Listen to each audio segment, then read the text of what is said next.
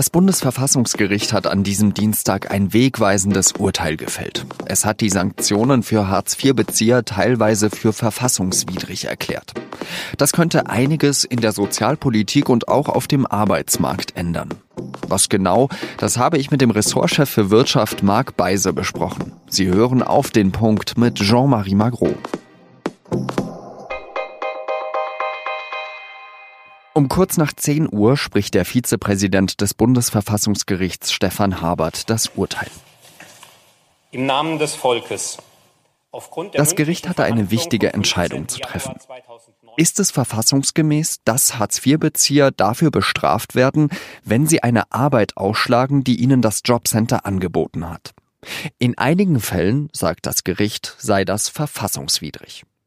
Bisher ist es ja so, der Hartz-IV-Regelsatz liegt bei 424 Euro. Ab nächsten Jahr bei 432 Euro.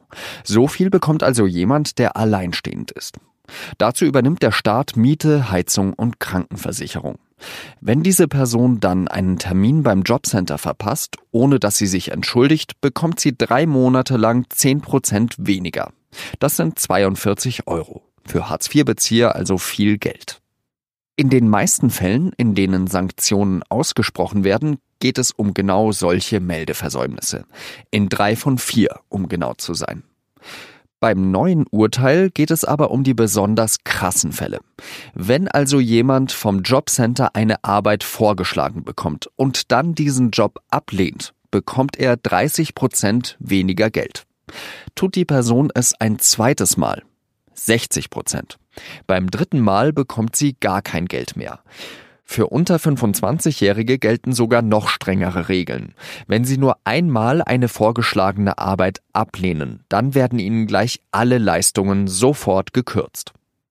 Sozialverbände kritisieren diese Praxis, weil Betroffene dann oft ihre Wohnung und auch ihre Krankenversicherung verlieren.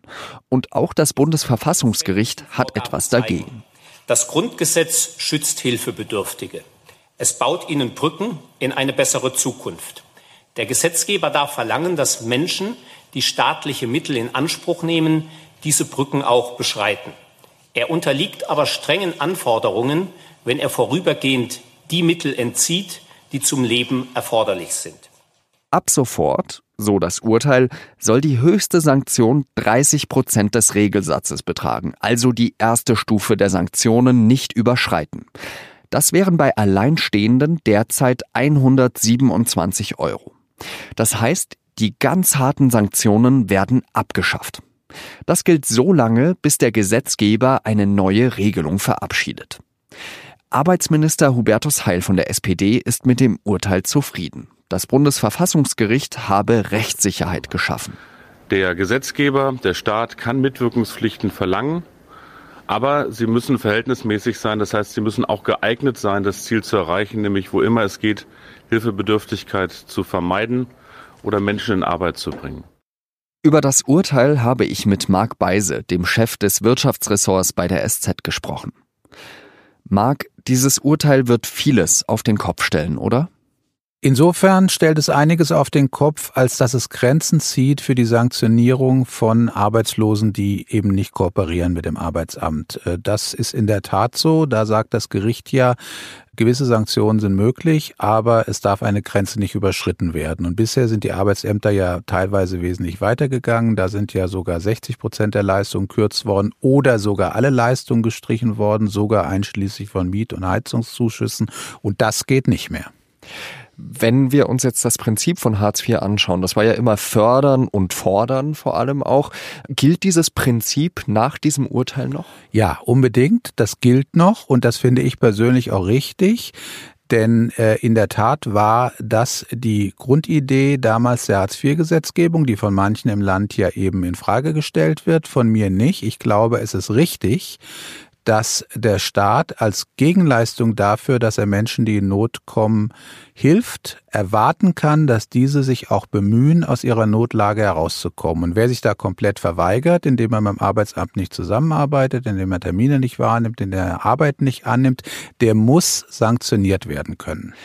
Jetzt sagen da eben vor allem die Kritiker von Sanktionen, es heißt ja Existenzminimum. Warum nehme ich von einem Minimum dann noch etwas weg? Kannst du dieses Argument nachvollziehen? Da muss man jetzt halt definieren, was Existenzminimum ist. Das ist natürlich eine gesetzte Größe. Da gibt der Gesetzgeber oder eben von Gerichten überprüft die Richter vor, was zu einem Existenzminimum gehört. Hartz IV ist ja in der Regel mehr als dieses Existenzminimum. Und da kommt ja auch dieses Urteil her, dass sie ja sich sehr genau angeguckt haben, die Richter, was wird bisher gezahlt und wie viel davon liegt sozusagen ein Empfänger über dem Existenzminimum und das sind ungefähr diese 30 Prozent oder das kann man jedenfalls so sehen, dass das diese 30 Prozent sind, Kürzungen, die die Richter ja zulassen. Wenn wir uns jetzt dieses Urteil anschauen, gehen wir da nicht auch näher Richtung bedingungsloses Grundeinkommen? Es wäre ein Schritt gewesen Richtung bedingungsloses Grundeinkommen, wenn die Richter gesagt hätten, es geht gar nicht zu kürzen. Ja, jeder hat einen Anspruch auf staatliche Leistung, egal ob er mitmacht oder ob er nicht mitmacht. Das ist ja die Idee des bedingungslosen Grundeinkommens. Das hätte ich für ganz fatal gehalten. Das wäre wirklich der Systemwechsel gewesen.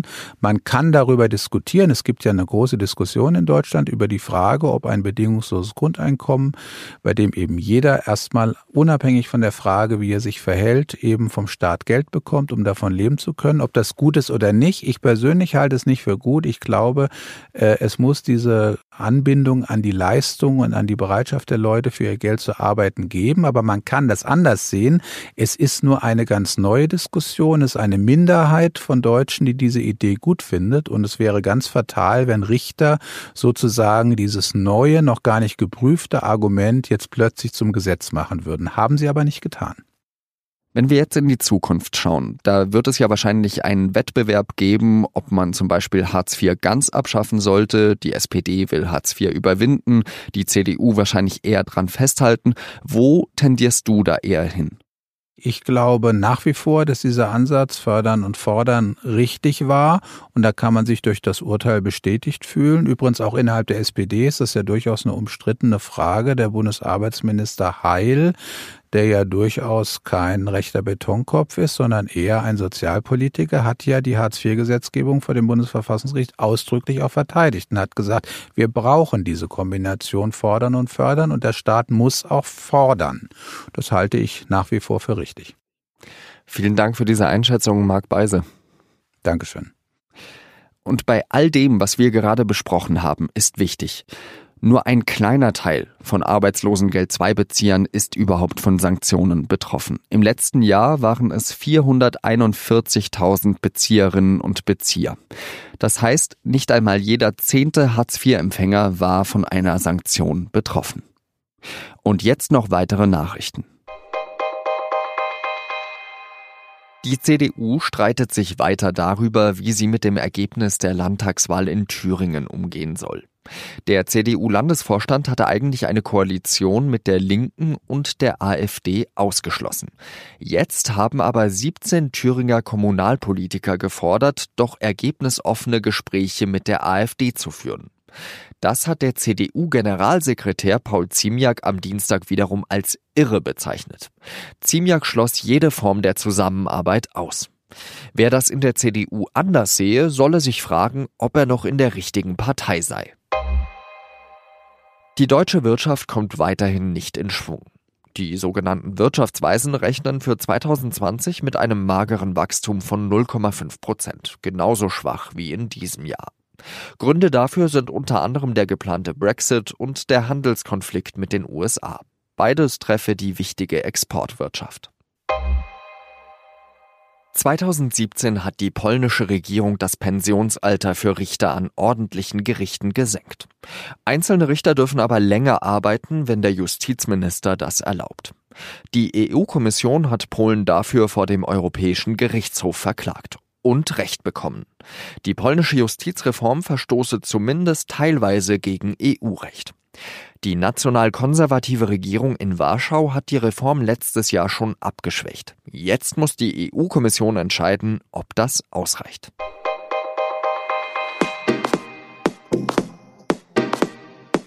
Valeria Gontareva war die Chefin der ukrainischen Zentralbank. In ihrer Amtszeit war sie dem größten Finanzskandal ihres Landes auf der Spur. Dann ist sie aber plötzlich und überraschend zurückgetreten und nach London geflohen. Jetzt packt sie aus über ihren größten Fall. Die Geschichte lesen Sie im Wirtschaftsteil der Mittwochsausgabe der SZ.